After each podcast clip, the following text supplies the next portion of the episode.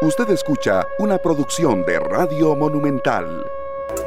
3 con 35 minutos, bienvenidos a todos, muchas gracias de verdad por acompañarnos hoy volviendo a nuestro horario habitual, muy contentos sea cual sea la hora en que lleguemos eh, a todos ustedes a través de los 93.5 FM, www.monumental.co.cr y también a través del Facebook Live, Canal 2 Costa Rica. Muchas gracias a todas las personas que se están conectando ya con nosotros. Eh, muy complacidos de estar con ustedes. Julián Aguilar hoy en el control de la nave monumental, un servidor Esteban Aronne, Luzania Víquez y Sergio Castro con todos ustedes. Muy contentos de verdad con una canción que mueve muchas fibras, What a Wonderful World de Louis Armstrong. Bienvenida, Luzania. Qué gusto que, esté con nosotros. Siempre esté con ese paraguas que vea. Si ya no se cubre uno con un paraguas de ese tamaño, ya tiene que ser un huracán, ¿verdad? Ay, un abrazo, compañeros. Qué gusto saludarlos. Eh, bueno, les cuento. Es que yo vengo del sector del este y allá está aguacero cerrado. Sí, claro. Eh, de hecho que por el sector de Atillos también cayó agüita, entonces yo sé que ya ahorita aquí en la Uruca cae el agua en cualquier momento, así que mujer prevenida vale por cinco y aquí estoy bien protegida. Y un gusto de saludar a los compañeros con buena música. Igualmente, igualmente. Muchas gracias compañeros y gracias a Julián Aguilar en los controles. Nosotros iniciamos un programa más de esta tarde con este increíble cantante, pero va más allá, ¿verdad? Lo que es este gran artista con esta canción, porque no solo cuando suena este tema la gente sabe que está hablando de cosas maravillosas, sino que él mismo generó en su carrera cosas que que mucha gente no esperaba. Él es un artista de, New Orleans, nacido en 1901, hace 120 años. Falleció a los 70 años, el 6 de julio de 1971, a dos meses de cumplir los 70 años. Y esta es una canción que se quedó para presentarla en momentos en los que uno quiere resaltar lo bonito de, este mundo, lo maravilloso de este mundo. De hecho que hemos escuchado N cantidad de versiones, ¿verdad? También por parte de otros artistas que han hecho como covers especiales, así que es un tema que yo diría que nunca pasa de moda. No va a pasar de moda porque eh, la música tiene una, ventaja, es buena o mala. Sí. Y eso hace que dure o que no dure. Exacto. Entonces... Sí. Sí, vea serio, como usted decía, tiene fecha de, de creación, pero no de expiración, pero si es mala, la gente se acordará un poco tal vez de unas cuantas veces que suene, pero ya pasarán los años y más bien nadie la pide. Nadie.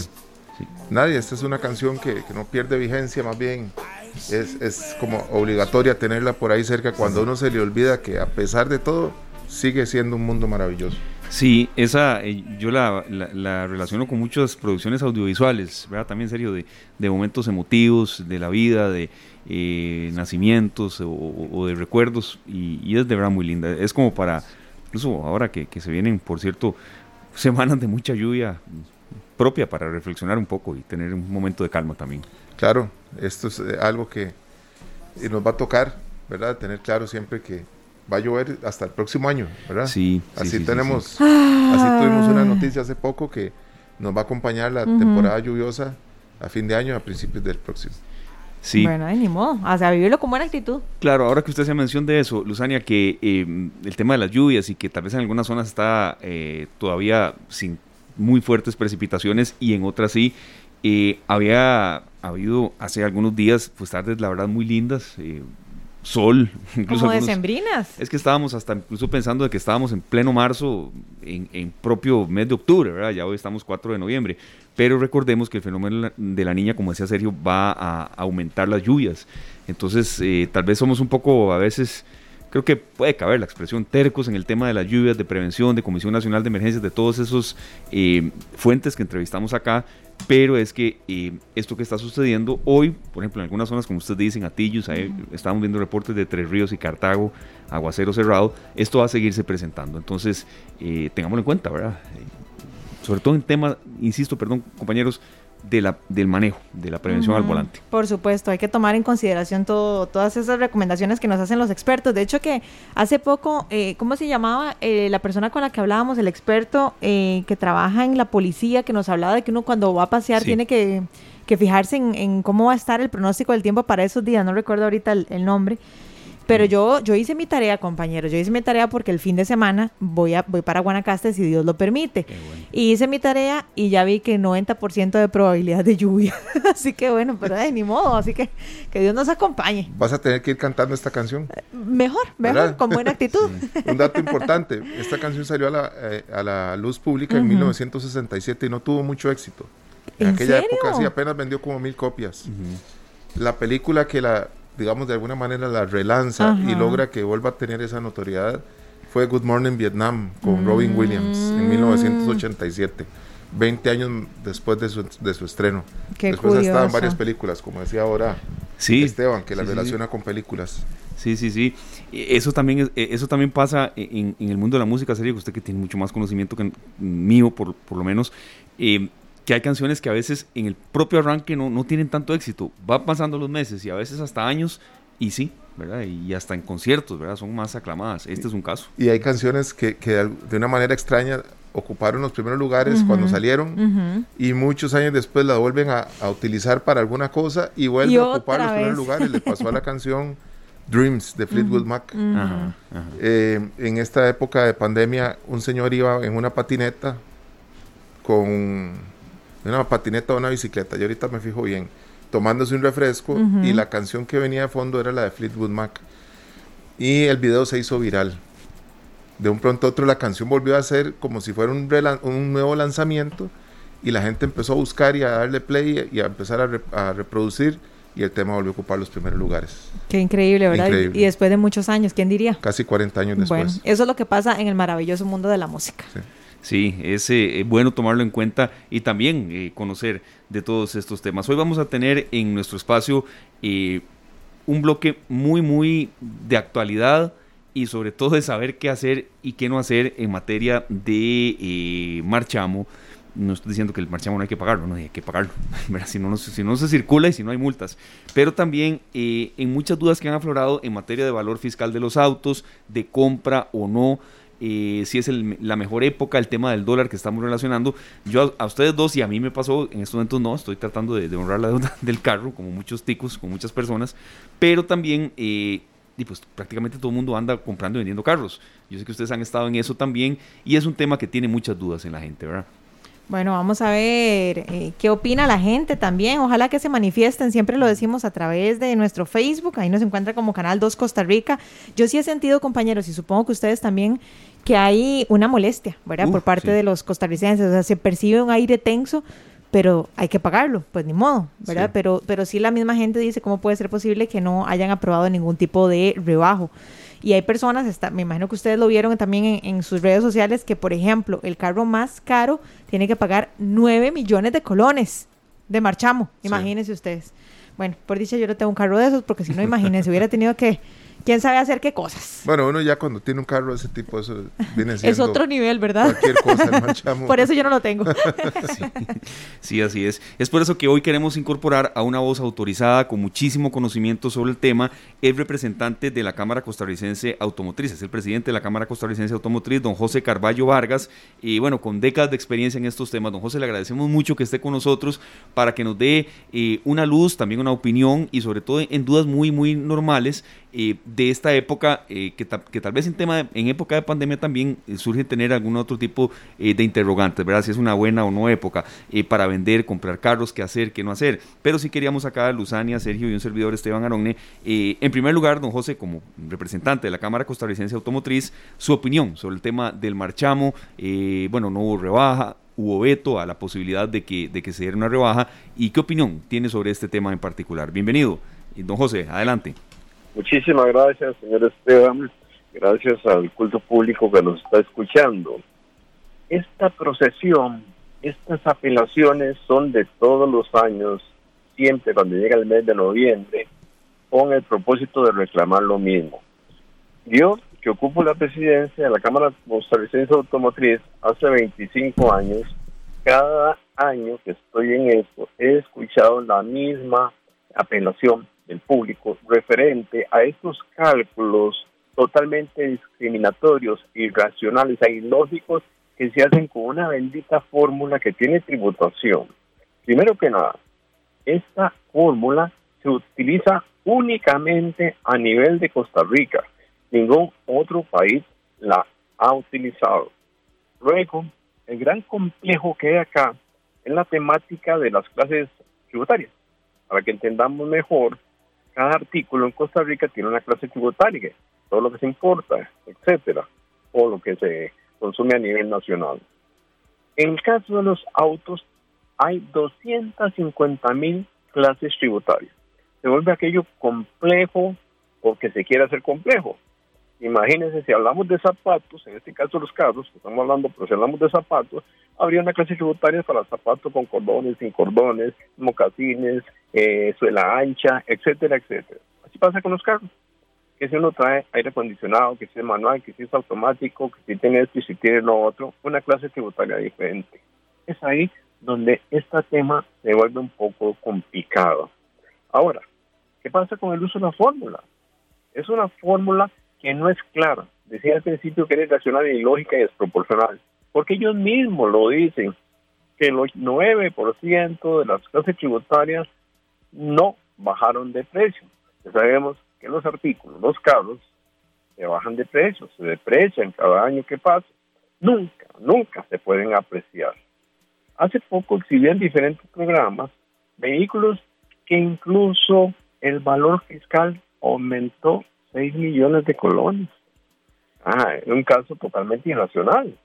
Ahora, ¿qué, no, ¿qué pasa con todos los costarricenses que nos hacen perder tiempo concurriendo a las diferentes, llámese mecanismos ahora a través del cómputo o anteriormente haciendo filas allá en tributación?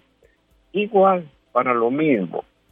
Creo que es hora de ponerle ya el cascabel al gato. ¿Por qué? Porque cada vez estamos pensando, primero, ¿qué, qué es el marchamo? Simplemente es la deducción de nuestro aguinaldo. Si teníamos que recibir algo, se nos mete un paquete de impuestos por ahí llamado marchamo, que es lo que compensa el gobierno para quitarnos un poco del aguinaldo que ya nos habíamos ganado. Entonces, no estamos de acuerdo a nivel de la Cámara Automotriz ese uso con una fórmula que no guarda la proporcionalidad que debería ser donde los costarricenses estuviéramos a satisfacción de utilizar los procedimientos claros, concisos y no estar en este via crucis de estar reclamando constantemente. Don José, en estos 40 años o más de 40 años de vender vehículos, importar vehículos a Costa Rica, ¿usted ha visto alguna vez que, que la plata del marchamo, todo lo que se paga, usted lo ha visto reflejado en algo?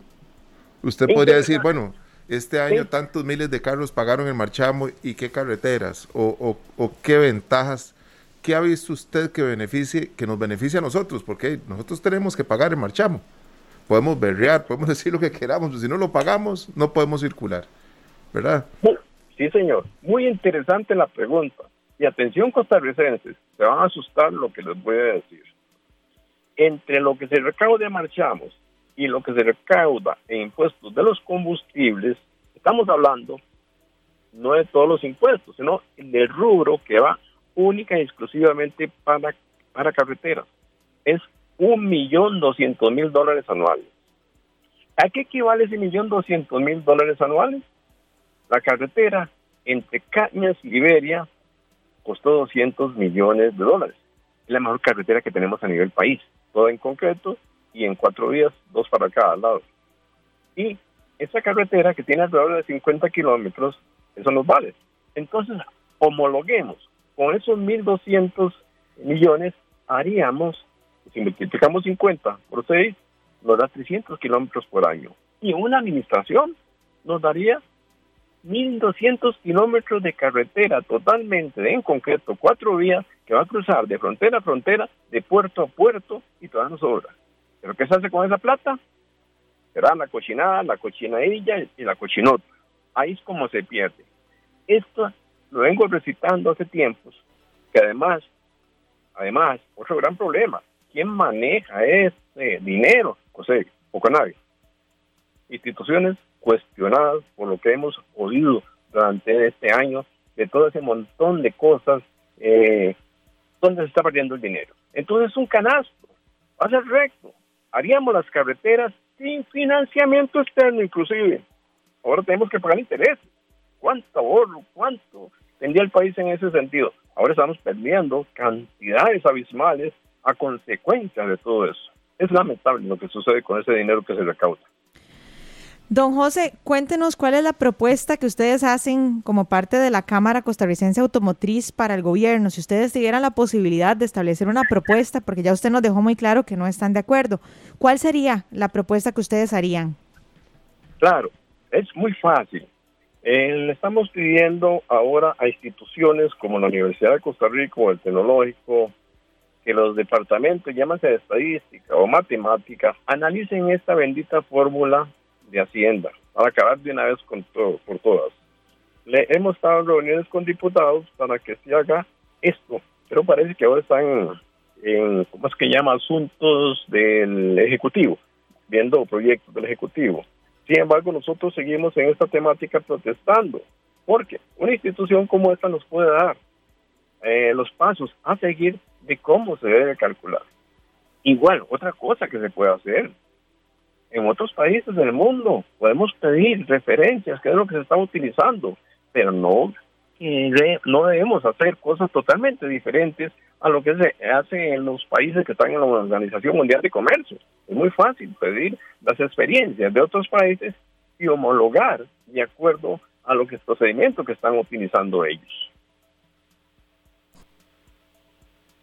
Perdón, don, José, hay que empezar a ver en otros en otros mercados, en otros países, qué se hace con, todo esto para poder nosotros copiar, porque lo bueno se tiene que copiar, sí. ¿verdad? Este, yo un día de estos y, estuve sin carro tres días porque me fue un hueco. Sí. Me fue un hueco. Yo pensé que entrando en ese hueco, en Escazú iba a salir en mi casa, allá en la ruta 32. Eh, de despedacé una parte de la suspensión del lado, de ese mm. lado, ¿verdad?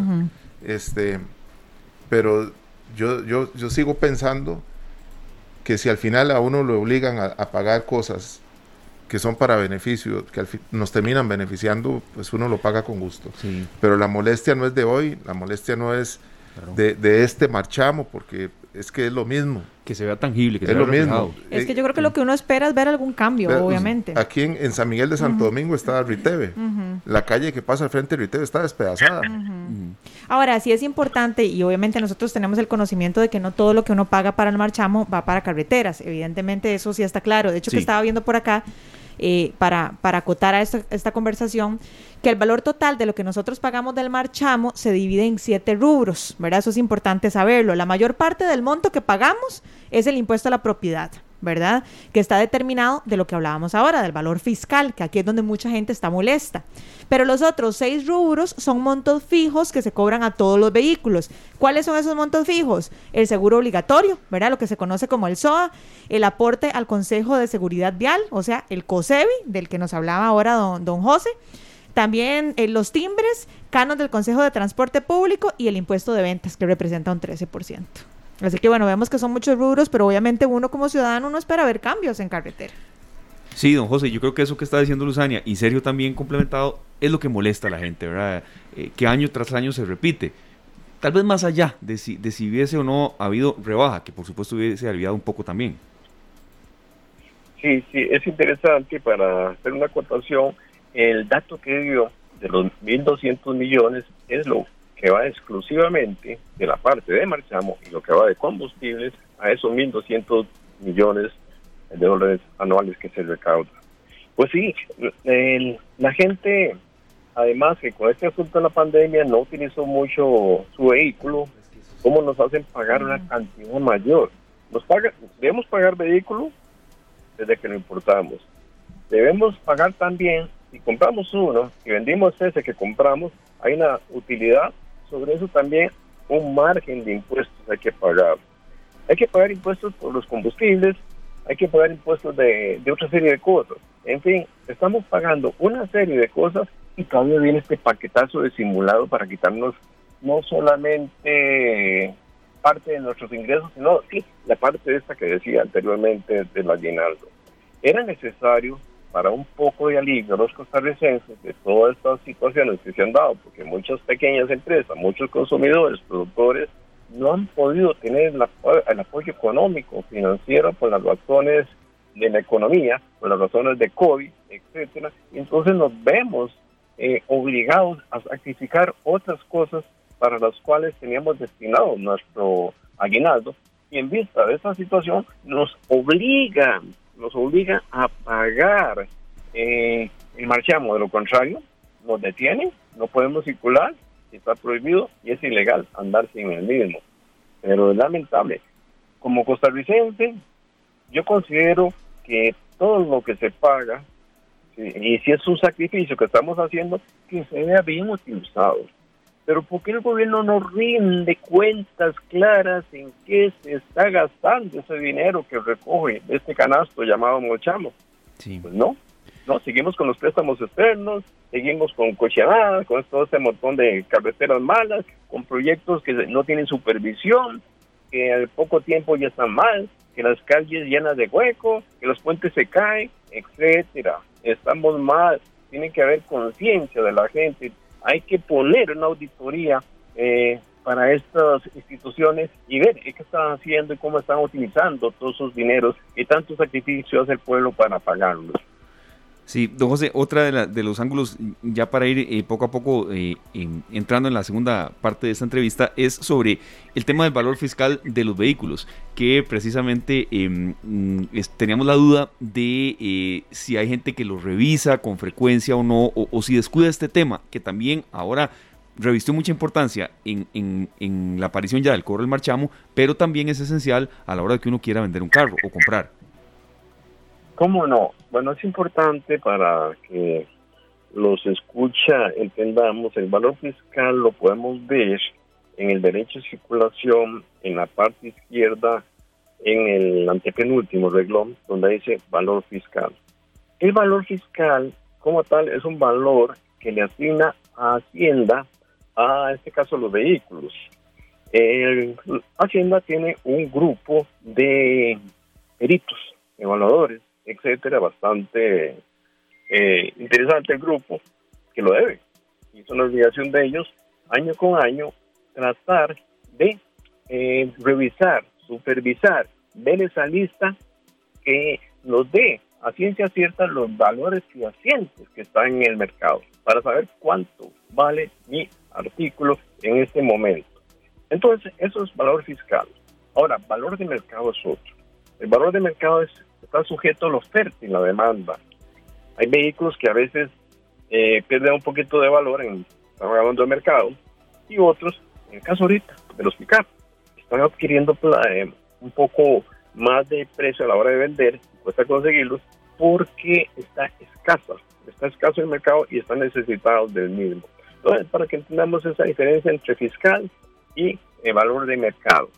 Y es sabiendo que es obligación no entiendo por qué el Ministerio de Hacienda no ha insistido ante los diputados para cambiar un proyecto, por medio de un proyecto de ley, que corrija toda esta serie de, malestar que provoca en la gente el mal uso de una fórmula viciada que al final da un producto viciado. Y es ahí el inconformismo general y es voz popular en ese sentido. Don José, este, hay, hay, un tema ahí que es muy, muy interesante porque yo no conozco ningún vehículo que una vez que sale la agencia se convierta en un vehículo más caro. Sí, sí, sí, sí, a eso iba, yo estoy indignada. Los únicos son los carros de colección que uno se encuentra que la gente logró pues este restaurar y, hacerle algunas modificaciones y dejarlo lo más estándar posible, que son carros de modelos 70, 50 y demás y que piden unas cifras exorbitantes, pero tienen un valor histórico, por decirlo de una manera. ¿Cómo, es posible que un vehículo de un año a otro suba su valor fiscal? Eso debería ser una regla que no, no debería ni siquiera existir la posibilidad, porque el vehículo se usó, porque se deterioró, porque se depreció. No es una casa, no es una propiedad, que existe una posibilidad que hayan construido centros comerciales y que más bien... Sí, que más bien obtenga plusvalía. Exactamente, ningún vehículo obtiene plusvalía. No, para nada. ¿Verdad? Eso es lo que uno no entiende. Ningún La fórmula. Así, a título de, de, de, costarricense de a pie, ¿verdad? Que no, no lee estas leyes y que no las conoce a fondo, no tiene lógica que un marchamo suba, que un valor fiscal de un vehículo que se depreció, que por fuerza lo tengo que vender más barato, que a nivel fiscal sea más caro. Sí, no tiene sentido. Eso no tiene sentido. Bien decía al principio de la entrevista, yo tengo un caso que mandé a diferentes medios donde un carro tenía, se apreció por 6 millones de colones. O sea, el valor fiscal aumentó 6 millones de colones. Ya mostraron el caso por diferentes medios televisivos, etcétera. Pero eso no debe ser. No debe ser. Entonces ya hay que ir nuevamente a tocarle la puerta a Hacienda para que nos corrija esos valores, que nos ponga en realidad el valor de mercado, conseguir información a través de los proveedores a ver si la logramos conseguir. O si el carro es muy escaso en el mercado, ¿dónde conseguimos información para ver ese valor? Todo esto es obligación de los peritos de Hacienda, es su trabajo. Para eso ellos, tienen su remuneración, pero no el costarricense. ¿Cuánta gente eh, mayor o tal vez que no es no maneja mucho el método de la computación, tiene que hacer una apelación ahora por estos medios. Debe ser muy difícil, muy complicado, entonces muchas veces tiene que pagar un valor mayor al que vale su carro por poder, por no poder hacer eso, a sabiendas que es una tarea obligatoria de parte del Estado. Sí, eso es lamentable porque no todo el mundo va a tener la posibilidad de ir, de hacer el reclamo respectivo, de esperar el tiempo prudente, etcétera. Y bueno, imagínense que uno todos los años tenga que pelear, ¿verdad? O sea, consideramos que que de que eso ha generado el malestar de muchísimas personas, porque no tiene sentido que un carro se deba, eh, que un carro más bien eh, obtenga un tipo de plusvalía cuando más bien un carro tiende a depreciarse. Pero bueno, compañeros, de, yo creo que vamos a tener que seguir viendo a ver qué pasa, cuáles son las soluciones que toman al respecto. estuve averiguándole a una señora amiga que eh, pues heredó el vehículo de su esposo, ella enviudó hace unos años y el carro tiene seis años de no utilizarse, entonces tiene que pagar varios marchamos. Me averigué, hay que ir a hacer un par de trámites. Primero retirar un documento y llenarlo, que eso es una amnistía. Y luego presentarlo para que lo analicen a ver si, si es válido que le eliminen los años de más y que pague el último marchamo solamente. Eh, sería una ventaja, no José, hay gente que tiene el carro que por razones de, trabajo no lo pudo poner al día en dos o tres años. Sería buenísimo, yo estoy seguro que Hacienda recogería muchísima plata si la gente pagara el marchamo de este año y no tener una chatarrera en un montón de, garajes que terminan siendo eh, vehículos que van a terminar en un basurero. Sí. Sí, sí, que ese es el destino final, claro. ¿Verdad? Sí, total, totalmente correcto. Incluso había un proyecto, un diputado que decía que toda aquella gente que tenía marchamos atrasados por diferentes razones, como me imagino como un caso de esta señora que usted nos explica, otros que no pueden pagar por diferentes razones, eh, falta de un trabajo, falta de algún medio, otros que heredaron, otros porque por algún repuesto no lo consiguieron a nivel local y está varado el carro en su casa, etcétera. Entonces no pueden usar el vehículo porque tienen que pagar una carga tributaria enorme e injusta. ¿Y cómo es posible que ese carro, si no circuló durante 3, 4 o más años, tenga que pagar todo ese marchamo? Y muchos no conocen esa amnistía y no saben dónde proceder. Y cuesta mucho obtenerla. Al menos he escuchado a gente que ha tenido que apelar en ese sentido y ha sido un poco complicado que le aprueben esta amnistía. Sin embargo, eh, el, tema, el tema sigue siendo polémico, durante mucho tiempo lo está. Y es hora, es hora que los señores diputados tomen conciencia también de este asunto y una vez por todas traten de corregir, porque entre más tiempo perdemos los costarricenses, la sumatoria que hay de pérdida de tiempo, al final perdemos todos más. Perdemos, pierde la economía, perdemos con ese canasto que anteriormente comentaba, donde se ponen los, eh, los dineros recogidos por los marchamos que no se utiliza bien, etcétera, etcétera. Es lamentable. Un país como el nuestro tiene que tener eh, decisiones fáciles, decisiones lógicas, eh, proporcionales y justas para que podamos desarrollarnos y ese, ese país camine hacia adelante. Sí, y creo que también, don José, decisiones a veces un poco más rápidas, ¿verdad? Y no, no tampoco de la noche a la mañana en algunos eh, aspectos, pero a veces se dura mucho. Y cuando hablamos a veces de Asamblea Legislativa, se duran meses y hasta años, don José. Correcto. Sí. Vea, le agradecemos mucho, nos da usted una luz, un panorama distinto de, de, alguien que está muy inmerso en el tema de la industria automotriz y como aquí siempre les hemos preguntado a gente que nos, que nos acompaña el sector construcción, vivienda y demás, ¿cómo va el tema de, de ventas eh, también de la industria automotriz? Eh, ¿Don José va levantando un poco o está muy, muy deprimida igual? ¿Cómo, ¿Qué nos puede comentar ya por último? Cómo no, con mucho gusto. Eh, es interesante ver las importaciones de los últimos tres años. Eh, hace tres años el país importaba entre vehículos nuevos y usados alrededor de 70 mil unidades. Cinco años atrás, cinco años atrás era alrededor de 120. Viene bajando. Hace dos años llegaron al país importados, también este par de rubros, alrededor de 50 mil y para este las proyecciones van a ser como 45 mil unidades. Va, a haber menos vehículos en el país. Ha habido un problema también para el ingreso de vehículos nuevos. También esto fue un fenómeno COVID, que muchas plantas cerraron debido a esto y no salió el producto a tiempo. Y en el caso de los usados, pues también restricciones que hubo en las diferentes subastas de compra, llámese en Estados Unidos y parte de Europa, hizo que las cantidades que se podían importar eh, por las chavas que sufrían por las eh, nuevas medidas que tomaron en cuanto a COVID, hizo que muchos importadores no trajeran la cantidad adecuada. El, el negocio se mueve a paso lento, a paso lento. También que ha habido un poco, la economía nuestra ha estado bastante enferma y la gente tiene temor. Ahora vemos un dólar que se dispara y por ende, como este es producto importado, también pues sube de peso, porque dependemos del, del, del cambio del dólar.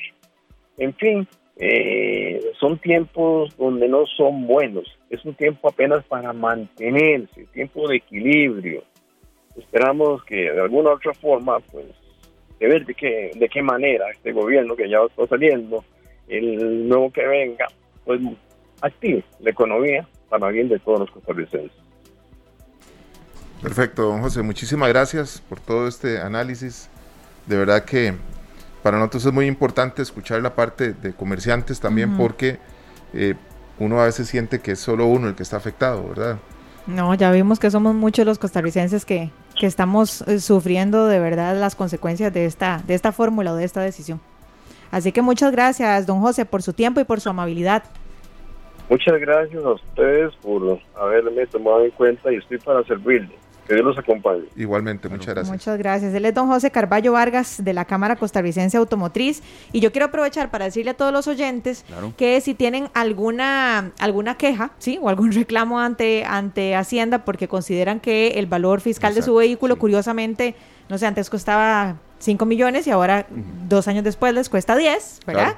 Eh, el Ministerio de Hacienda pone a servicio de la población un link, es un link de autogestión en donde las personas pueden adjuntar pruebas si consideran que les subió el valor del vehículo y que no están de acuerdo con la opción de presentar el trámite. Entonces ahí eh, mandan todas las pruebas, dan una breve explicación y bueno, ya habrá algunos, eh, algunas personas que se van a encargar de analizar qué es lo que está pasando y poderles ofrecer una respuesta. Yo no sé si ustedes tienen las colillas de los marchamos anteriores. Sí, claro. Muchas están en el, en el, ¿verdad? En este folleto que uno guarda en el carro, este folder que Sí, hay gente que lo va votando, pero yo creo que yo los, los, tengo el de los últimos dos años ahí. Yo tengo la guantera. En este portadocumentos, ahí está.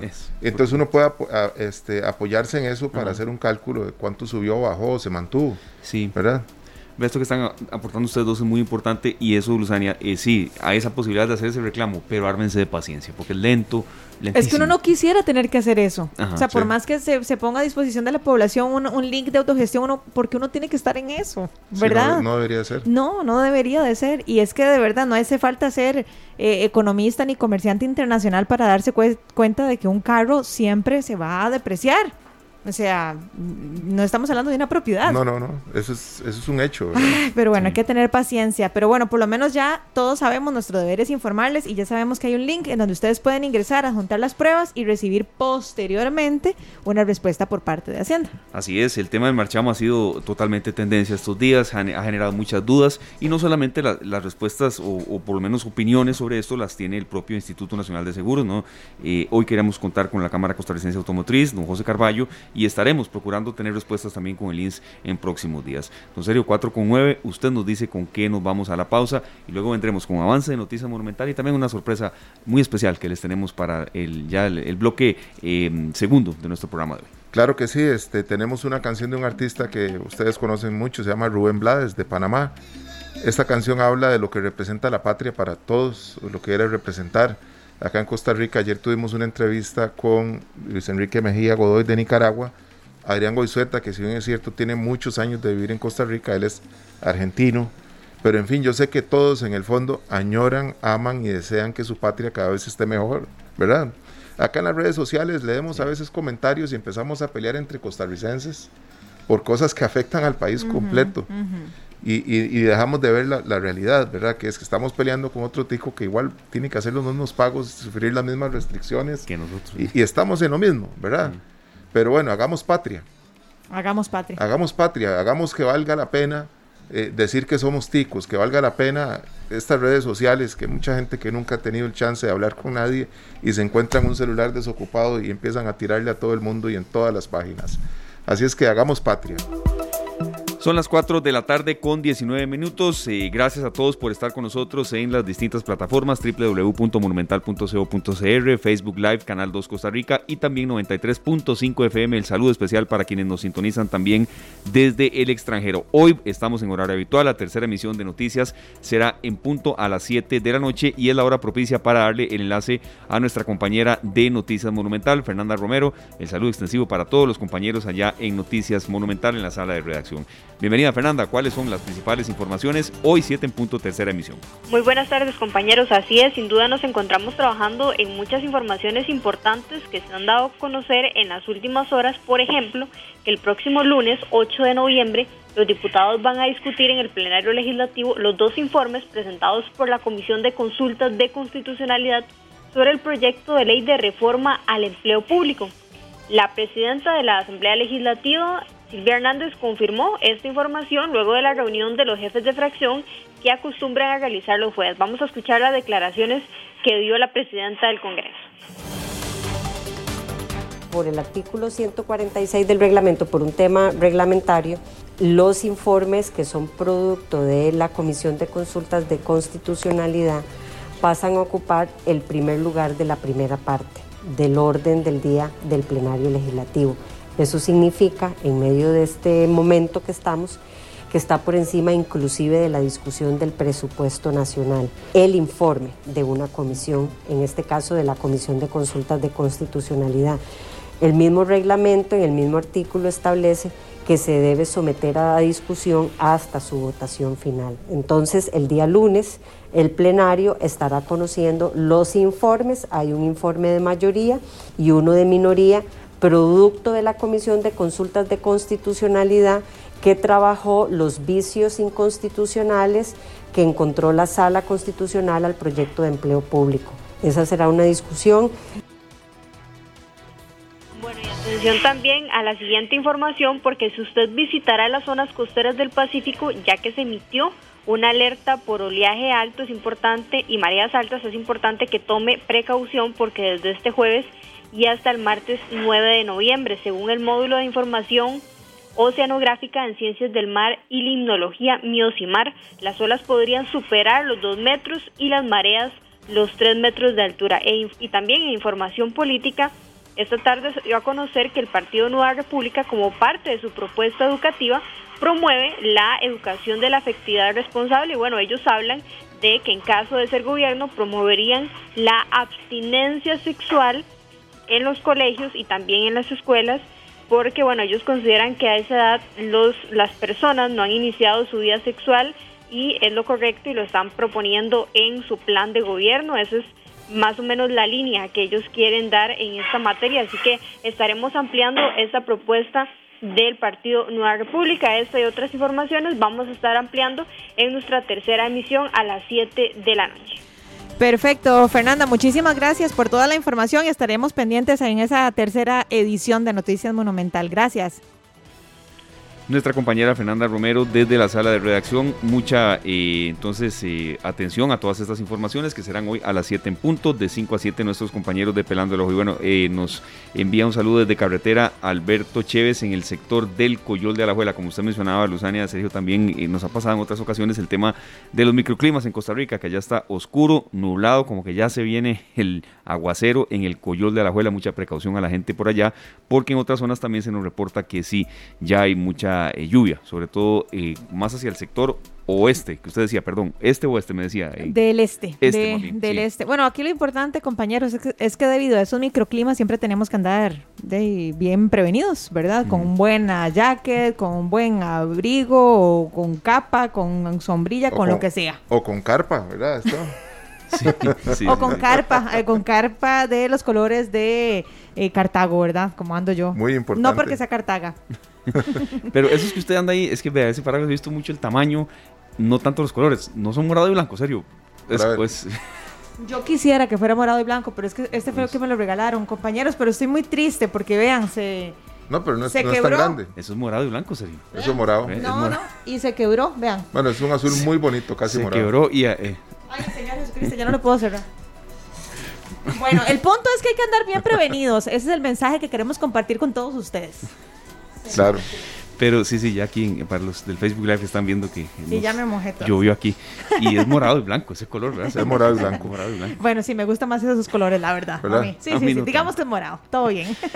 Las 4.24, nos vamos a nuestra eh, segunda pausa comercial y al volver vendremos con el bloque de buenas noticias que siempre acá eh, nosotros queremos em, proyectar. En ocasiones no eh, podemos todos los días porque la actualidad dicta que, bueno, hay que analizar y profundizar en, temas que no son tal vez tan positivos, pero cuando son eh, temas de lucha, de perseverancia y sobre todo de ejemplo, de, lucha ante la adversidad, siempre los, los, vamos a tener que proyectar y sobre todo apoyar.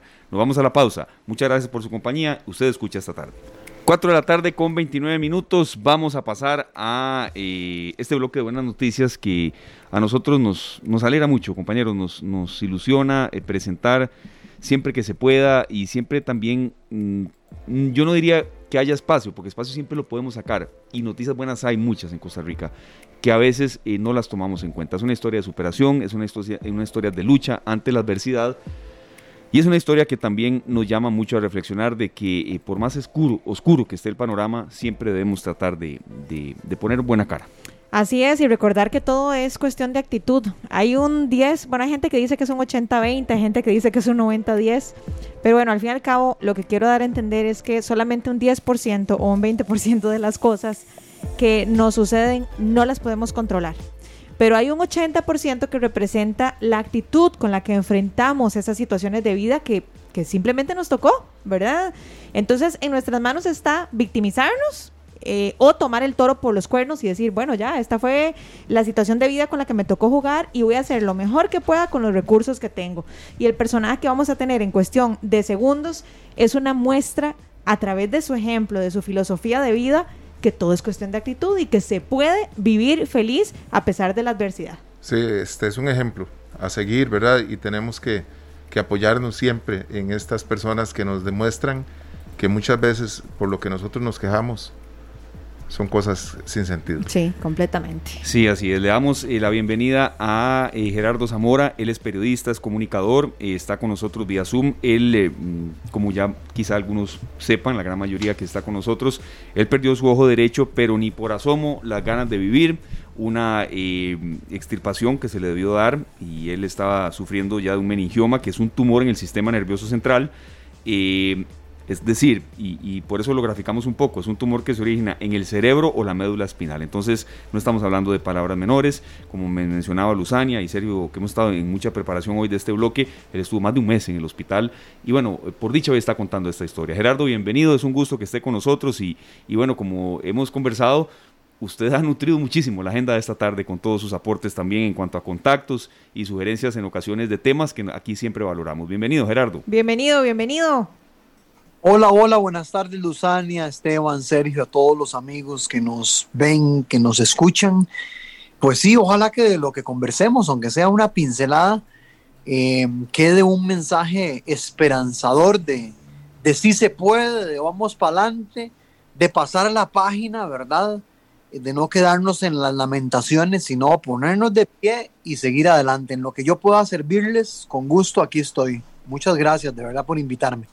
Claro, Gerardo, aquí tenemos una lista de consultas y, ya estoy seguro que eh, la gente también las tendrá en el Facebook Live. Eh, yo quería consultarle, Gerardo, qué tan duro fue este proceso, porque supongo que ha, ha, habido varias etapas en las que hay desde negación a lo que usted enfrentó, apoyo familiar, que no nos cabe duda que siempre hubo, y también, bueno, seguir adelante, ¿verdad? Eh, aferrarse a lo bueno que pueda haber. Sí, yo creo que yo en mi caso, ¿verdad? Han sido casi dos años, dos años y medio de, ir poco a poco elaborando, enfrentando esta situación del meningioma, lo cual ha significado cinco operaciones. Eh, al principio, eh, en efecto, creo que viví y quemé todas esas etapas que las primeras son como de shock, ¿verdad? Es como una bomba, como un terremoto que se viene y que uno dice, pero, pero ¿qué es esto? ¿verdad? Y, incluso evoluciona hacia cierta negación donde uno dice, no puede ser, se habrán confundido de diagnóstico, se habrán confundido de paciente, busquemos otra alternativa, hasta que luego ya con el pasar de los días y el apoyo familiar, la ayuda de Dios, uno empieza a caer en cuenta poco a poco con una dosis de realismo de lo que tiene al frente y, es el momento donde viene la, toma de decisiones, ¿verdad? Donde uno o se queda victimizándose, ¿verdad? En el pobrecito yo, en todo lo que me, en todo lo que me falta, en todo lo que no tengo, en todo lo que me quitaron, en todo lo que, lo que ya no voy a poder hacer, o tomo la decisión de decir, bueno, ¿con qué me quedo? ¿Qué, qué cosas tengo todavía a mi favor y que me van a permitir disfrutar la vida? Es ahí donde viene como el, como el punto de decisión, ¿verdad? De lo que llamamos el vaso medio vacío, que es el de negativismo, pesimismo, lo que no tengo, o el vaso medio lleno que se desborda, que es todo aquello que tengo a mi favor. Gerardo, a mí me gustaría que nos contés eh, durante todo este proceso, que sabemos que es un proceso de años, ¿qué ha sido para vos? Porque sabemos que sos un hombre fuerte, que sos un hombre de familia, que sos un hombre trabajador, pero a ver, uno no es un superhéroe y supongo yo que hubo algún momento duro, difícil, algún reto complicado durante todo este proceso. Entonces me encantaría que nos compartas qué ha sido lo más duro, pero también qué ha sido lo más hermoso, lo que más has aprendido, lo que más te ha llenado en medio de esta prueba.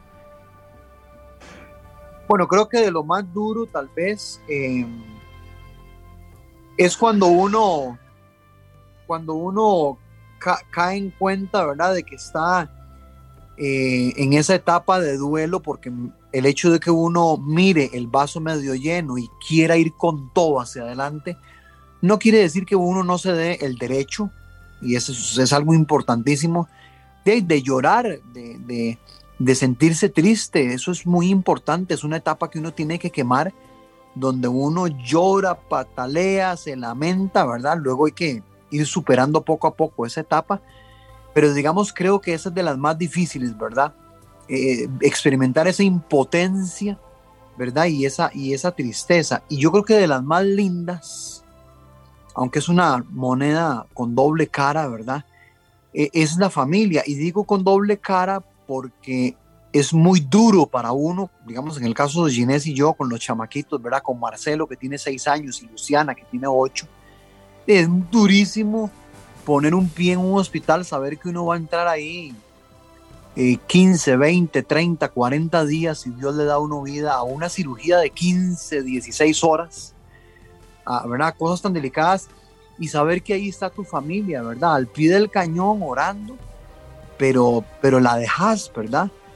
Ese es un momento difícil, sobre todo cuando uno tiene eh, niños, ¿verdad? Cuando hay hijos y son pequeñitos, que uno sabe que nada les va a faltar y que tienen tíos maravillosos y abuelos maravillosos y, y que nada les va a faltar Dios mediante, pero aún así esa parte, digamos, es dura. Y es a la vez de las partes más motivadoras, porque es estando en el hospital que uno dice, tengo ese motor, tengo esa motivación para ir con todo de frente. Por eso decía que era una moneda, digamos, de dos caras, porque uno experimenta como la, la crueldad, digámoslo así, de la distancia, de la tristeza, de la impotencia con ellos, con los seres queridos, pero al mismo tiempo ellos se convierten en ese combustible y en esa gasolina que te permite ponerte de pie al día siguiente y decir, vamos con todo, vamos con todo a pelear, la verdad. Entonces yo creo que es, así podría yo resumir, digamos, las situaciones más este, difíciles de elaborar y enfrentar y también aquellas más hermosas, ¿verdad? Que te, que lo que hacen es alimentarte día a día para seguir adelante. Gerardo, nosotros pues vemos en vos un, ejemplo realmente porque hemos visto durante estos meses o año un poquito más de la pandemia situaciones muy complicadas.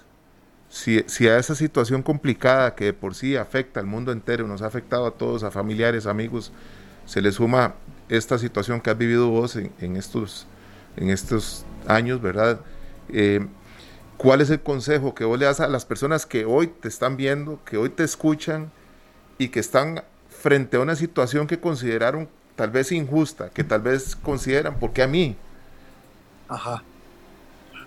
Sí, digamos en el, en el caso mío o, o, en el caso de personas que tal vez estén enfrentando, no sé, alguna adversidad física, yo les diría que, que uno de los consejos es ponerse frente a un espejo y decir uno, bueno, ok, Em, tengo esta situación o tengo esta discapacidad física y, ponerse con un lapicero, un lápiz, una hoja en blanco y decir, pero qué cosas yo tengo a mi favor y empezar a levantar la lista. Si no fuera una discapacidad física, decir uno, ok, si fuera otra situación, digamos que está enfrentando uno, tengo esta adversidad, tengo esta situación, digamos, por así decirlo, en contra pero empezar a enumerar uno también qué cosas tiene uno a su favor. Tengo una persona a quien abrazar, tengo un trabajito, eh, tengo una camita calientita, humilde aunque sea, pero una camita a la cual llegar. Tengo un gallito que comerme ahora en la noche, una tortillita que envuelva aunque sea un poquito de aguacate y un poco de chocolate o café. Tengo eso y empezar a elaborarlo, porque los seres humanos somos expertos y especialistas en lo otro, ¿verdad? En ser crueles con nosotros mismos y victimizarnos, ¿verdad? Y hacer carita de pobrecito en el espejo y decir, me falta esto, me hicieron esto, no tengo esto, me privé de esto, y los hubiera, ¿verdad? Si yo hubiera, si estuviera, si hubiera logrado, ¿verdad? Para eso somos buenísimos, llenamos una página, que va a ser una página? Dos, tres páginas de cosas que nos faltan, ¿verdad? Entonces mi consejo a tu pregunta sería hacer un esfuerzo por levantar un inventario de las cosas lindas que tenemos a nuestro favor y darnos cuenta de que todavía la vida vale la pena vivirla, disfrutarla, aún con la adversidad que estamos enfrentando. Entonces yo creo que tal vez de, de primer momento un consejo sería ese, levantar un, inventario como un buen pulpero, como, como, el dueño de una fábrica, levante el, inventario de cosas que usted tiene todavía a su favor y verá que ellas ganan y por goleada. Claro. A, aquella partecita que tal vez ya no tenés, perdiste, te, te privaste, ¿verdad? Mientras haya una posibilidad, hay esperanza. Así es, así es. Y, también eh, se, me ocurre que otro volado, otro tip, en esto no hay recetas, pero hay, hay, hay situaciones que uno ve que pueden funcionar. Es esa, y tiene que ver mucho con esto del inventario, es aprender a vivir el instante presente. Vivimos en una sociedad, ¿verdad? Muy acelerada, muy loca, que fácilmente, fácilmente coloca nuestra cabeza en el futuro. Y no está mal, o sea, no está mal planificar, proyectar a futuro, todo eso está bien. El problema es cuando se vuelve una obsesión el futuro. Y ahí nos llenamos de angustia y de ansiedad. Igual si ponemos nuestra cabecita en el pasado, porque el pasado normalmente está lleno de culpa, de mucha culpa, ¿verdad? Entonces yo, añadiendo este consejo, otro que daría es tal vez desarrollar esa capacidad de colocar el pensamiento de uno en el presente, en el instante presente. Por ejemplo, ahorita estamos conversando. Sí. Entonces, estamos conversando. Trato de no tener mi cabeza, digamos, en otro lado. o si me estoy comiendo eh, una galletita con, con un poquito de café con mi mamá, me estoy comiendo una galletita con café con mi mamá y converso con ella. Trato de saborear el instante presente y no solo saborear, sino agradecer. Que es muy humilde el gallito que me estoy comiendo. ¿Qué importa? Uno dice gracias, Señor. Que, que me voy a la camita en la noche. ¿Qué, ¿Qué cuesta dar un gracias? Exclamar un gracias. La gratitud finalmente se viene convirtiendo en una especie hasta de medicina. Cuando usted pasa todo el día agradeciendo por lo que tiene y usted dice gracias, gracias a la vida o gracias al universo o gracias a Dios, cuando usted vive agradeciendo, cuando usted es una tipa o un tipo agradecido, eso funciona como boomerang y es una medicina, es una medicina que te acompaña todo el día. Tener un corazón agradecido eh, y un corazón que aprenda a disfrutar de ese instante presente. Sí, Gerardo, vea, esto eh, le está llegando a mucha gente. Por ejemplo, aquí nos, nos menciona un, un oyente eh, que en esta, en esta ocasión no es de Facebook Live, es de 93.5, www.monumental.co.cr, Andrés Martínez, ese MA es un campeón. Yo quería consultarle, eh, Gerardo, porque usted habló mucho de su estancia en el hospital, que lo trataron muy bien, y muy bien de la Caja Costarricense de Seguro Social. Y haciendo el hilo conductor con eso que usted estaba diciendo de vivir el presente, a veces descuidamos la salud y la vista es primordial creo que a veces diagnósticos tardíos de algún problema que tengamos en la vista nos pueden ir pasando factura. Tal vez no tanto como lo que a usted le pasó, pero Gerardo, a veces vivimos tan a la carrera que pequeños padecimientos que podamos tener luego se pueden agravar. Y quisiera un pequeño comentario en cuanto a eso, Gerardo, porque hay situaciones eh, que podemos prevenir también. Correcto, yo creo que Esteban, usted da en un punto muy acertado, hay que ponerle eh, mucha atención al cuerpo, chinearlo, ¿verdad? El cuerpo primero comienza a, jalarte, ¿verdad? A jalarte de un brazo, te jala de una pierna, así como cuando un chiquillo te, te, jala, ¿verdad? Del, de la sueta, de la, de camisa, pantalón, como para decirte algo. Luego, el cuerpo después de, de, de hablar bajito y jalar un brazo, comienza a susurrar el cuerpo. Y si uno no le hace caso, él comienza a hablar duro cuerpo comienza a hablar duro. Y si ya uno no le hace caso, el cuerpo grita, ¿verdad? Yo creo que hay una conexión entre el estado mental, espiritual, psicológico del ser humano y lo que el cuerpo, lo que el cuerpo expresa, ¿verdad? Esto que me ocurre a mí es el, era el cuerpo, eh, posiblemente Daisy también gritando y diciendo, Mae, Zamora, poneme atención, ya, ya, desacelerate un poquitito, quitar el pie del acelerador un poco, ¿verdad? Posiblemente, posiblemente. Frene, frene, papá. sí, y en el caso mío, digamos, eh, por dicha y acudí a esta cita con oftalmóloga y rápidamente se me, se me ordenó un TAC que, que, que en muy pocas horas o días reveló lo que había, ¿verdad? Porque posiblemente otro examen más sencillo, como un examen de la vista, no, no podía revelarlo, el taxi podía revelarlo. Entonces sí, por supuesto que ese es otro consejo, ¿verdad? Chinearnos, creo que en ese caso ha ido cambiando la cosa, pero, pero creo que los hombres somos un poco más descuidadillos de nuestro cuerpo, hasta por un tema, ¿verdad? De, de formación machista. Le ponemos a veces poca atención a nuestro cuerpo y este fue un jalón de orejas durísimo, durísimo en el sentido de aprender también uno a, cuidar de su salud, a cuidar de su cuerpo y a entender que uno es una, un ser integral. Uno, uno, no solo es, uno no solo es proyectos, o uno no solo es sueños, o uno no solo es brete, uno es un ser integral, ¿verdad? Entonces creo que por ahí también hay otra enseñanza. Gerardo, yo quiero preguntarte acerca de también cuál es tu consejo o, tu, o tus recomendaciones para las personas que están alrededor de una persona que está enfrentando una situación como, como la tuya. Tal vez no exactamente igual, pero alguna enfermedad, alguna operación, alguna cirugía. ¿Por qué te lo pregunto? Porque no sé si a vos te ha pasado, yo sé que tu caso es muy diferente al mío, pero a veces sucede que la gente que está a nuestro alrededor no sabe cómo actuar, ¿verdad? Se asusta. Entonces, mucha gente dice, aquí voy jalado, mejor, porque no sé, no sé cómo actuar. Y muchas veces uno, en medio del proceso, dependiendo de la personalidad que uno tenga, por supuesto, uno puede resentir eso. O de repente una persona, por tratar de decirte algo que, que te ayude, por dentro uno dice, Dios mío, pero es que ¿por qué dijo tal tontera? ¿O por qué hizo tal cosa? Entonces, a grosso modo, me encantaría que vos le dieras eh, recomendaciones a esas personas que tienen un familiar, un primo, un amigo, etcétera, que está pasando por un momento difícil y dice, no sé ni qué hacer, ni sé qué decirle, ni sé por dónde agarro. Y muchos de esos lamentablemente se van, porque bajo la premisa de que no sé qué hacer, me voy. ¿Qué le decís a esa gente? Si vieras que en el caso, en el caso, por ejemplo, de Ginés y yo, siendo Ginés la, la, persona más cercana, ¿verdad? Como esposa mía, eh, una cosa que nos ha funcionado muy bien y, esto yo se lo atribuyo 100% a ella, porque, porque, porque es ella la que lo puso en práctica y nos, nos ha funcionado muy bien, es que Ginés ha sido súper prudente y abiertamente me pregunta, Gerard, ¿qué necesitas de mí en este momento?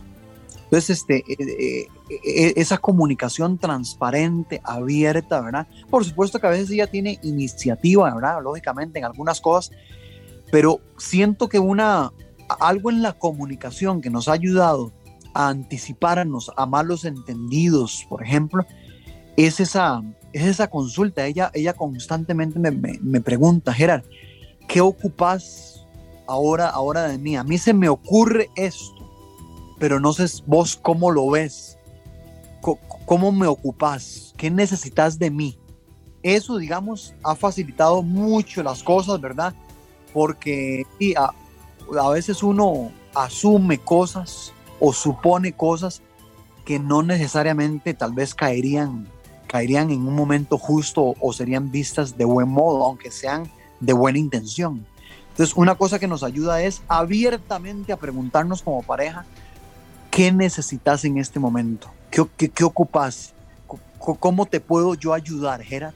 Y eso, es, esa simple pregunta ha sido pero valiosísima, ¿verdad? Y, y por supuesto que de la contraparte tiene que haber también comprensión, ¿verdad? Sensatez para responder con respeto y encontrar esos puntos, ¿verdad? Eh, esos puntos de tal vez de coincidencia o de colaboración o de ayuda, ¿verdad? Pero eso ha sido muy importante. O también, si no se quiere hacer en forma de pregunta, se puede hacer asertivamente. O sea, uno le puede decir al paciente o al, enfermo, a la persona con, con, su, con su adversidad, decirle, mira, aquí estoy, dispongo de las siguientes dos, tres horas para vos. Dispongo de la tarde. Me acomodé y tengo disponible el mediodía. Contame eh, cómo querés que nos organicemos, qué querés que hagamos, ¿verdad? Entonces, e, ese levantar la mano y decir, aquí estoy, es demoledor, es demoledor porque, porque es, demuestra compromiso, ¿verdad? Esa, es esa presencia. Yo creo que por ahí más o menos iría. Qué importante estar, ¿verdad? Para esa persona. Es que a uno también se le hace difícil saber cómo estar, ¿verdad? Entonces, es, eso que nos recomienda Gerardo es muy importante porque uno llega donde alguien, eh, en la situación en la que sea, en la que uno puede ser útil y uno sabe que esa persona lo puede llegar a necesitar o lo está necesitando. Eso que dice Gerardo, preguntar, mira, ¿cómo soy útil para vos? ¿En qué te puedo ayudar? Quiero colaborarte, quiero apoyarte, quiero estar a tu lado. Aquí estoy. Eh, si no me necesitas para nada específico, me voy a quedar por aquí cerca, pero voy a estar aquí. ¿Verdad? Que Exacto. Y tener esa, tener esa comprensión. A mí muchas veces me ha ocurrido que a Ginette yo le digo, amor, ya me pregunta, ¿no? le digo yo, amor, ahorita en la tarde estoy recontra cansado. Viera que cansado porque tuve terapia en la mañana o no sé. Estoy cansadito. Y nada pasa tal vez la, la, la, mejor forma, la mejor ayuda de, ese momento es que uno se quede solo porque uno quiere descansar, ¿verdad? Y entonces uno se recuesta y uno dice, qué dicha, voy a tener una media horita para mí, para recostarme para descansar. Entonces también tener, eh, es, es, en doble vía, ¿verdad? La comprensión y la sensatez. Eh, y, y entender que a veces una muy buena ayuda es retirarse y dejar sola a la persona porque quiere meditar, porque quiere descansar, porque quiere hablar con otra persona, ¿verdad? Entonces creo que también ahí entra como esa, como esa otra parte de, un entendimiento mutuo. Claro, porque quizás hasta quiere llorar, Gerardo, y no está nada mal. Exacto, exacto. Quiero también que nos contes, Gerardo, ¿qué papel ha tenido Dios en tu vida, sobre todo en este proceso?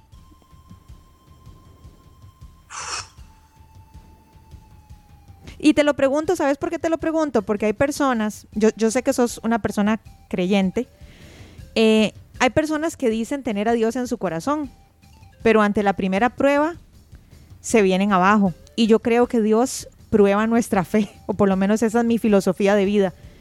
Pero yo quiero que vos nos expliques más a fondo qué ha significado Dios para vos. Si a mí me, me, me dijeran, Gerardo, defina a Dios en una frase o trate de dibujarlo. Y yo, con, con, todo el respeto, lo que voy a decir, yo creo que Dios es, no creo, o sea, lo siento en mi corazón, Dios está loco. Así con todo respeto, Dios. Dios, está Dios está loco de amor por nosotros porque, porque si Dios utilizara la lógica, digamos, del pensamiento humano, él no, en un caso como el mío, que me hubiera extendido sus brazos. No, hombre, si me agarra con la lógica con la que nos medimos los seres humanos, y me agarra mismo en el quirófano y dice, este mae, a ver, en el 99 me hizo esto, me dejó mal en el 2000 con esto, esto, esto y esto, le voy a cobrar la del 2002, miren, en el 2005 en, lo, en lo que lo encontré, luego en el 2007 este, no, no, no. O sea, si él nos midiera con esa moneda egoísta, ¿verdad? Y torpe del ser humano, imagínate. Por eso yo digo que él está loco, porque él rompe el esquema y rompe los límites y se lanza, se lanza, por eso digo yo que está loco, se lanza al, al encuentro de nosotros, ¿verdad? Yo, hay momentos de paz, y de felicidad que he experimentado, incluso en medio de la adversidad, de los momentos duros, que para mí no tienen otra explicación que Dios. O sea, no hay otra explicación, razonablemente hablando, o tratando de encontrar una razón, eh, no, no, es posible, porque uno dice, pucha, ¿cómo es posible que, que aquella tarde que fue tan decisiva y que yo estaba con tal sentimiento y que acababa de ocurrir tal y tal cosa, ¿Cómo es posible que nos inundó una, una paz que tal vez nos permitió tomar, ¿verdad?, decisiones sensatas. Y ahí no hay otra explicación que Dios actuando, ¿verdad? Claro. Esto que estamos haciendo ahorita, si uno lo ve con los ojos de la fe, eh, ¿verdad? Que los amigos, colegas me llaman para compartir el testimonio. Eso es Dios, eso es Dios diciendo, Mae, muy, muy rico, muy bonito todo, salió tu ánimo la quinta operación, pero, pero, pero, pero, pero, usted va a tener que venir a contar algunas cositas aquí, aquí, aquí y por aquí.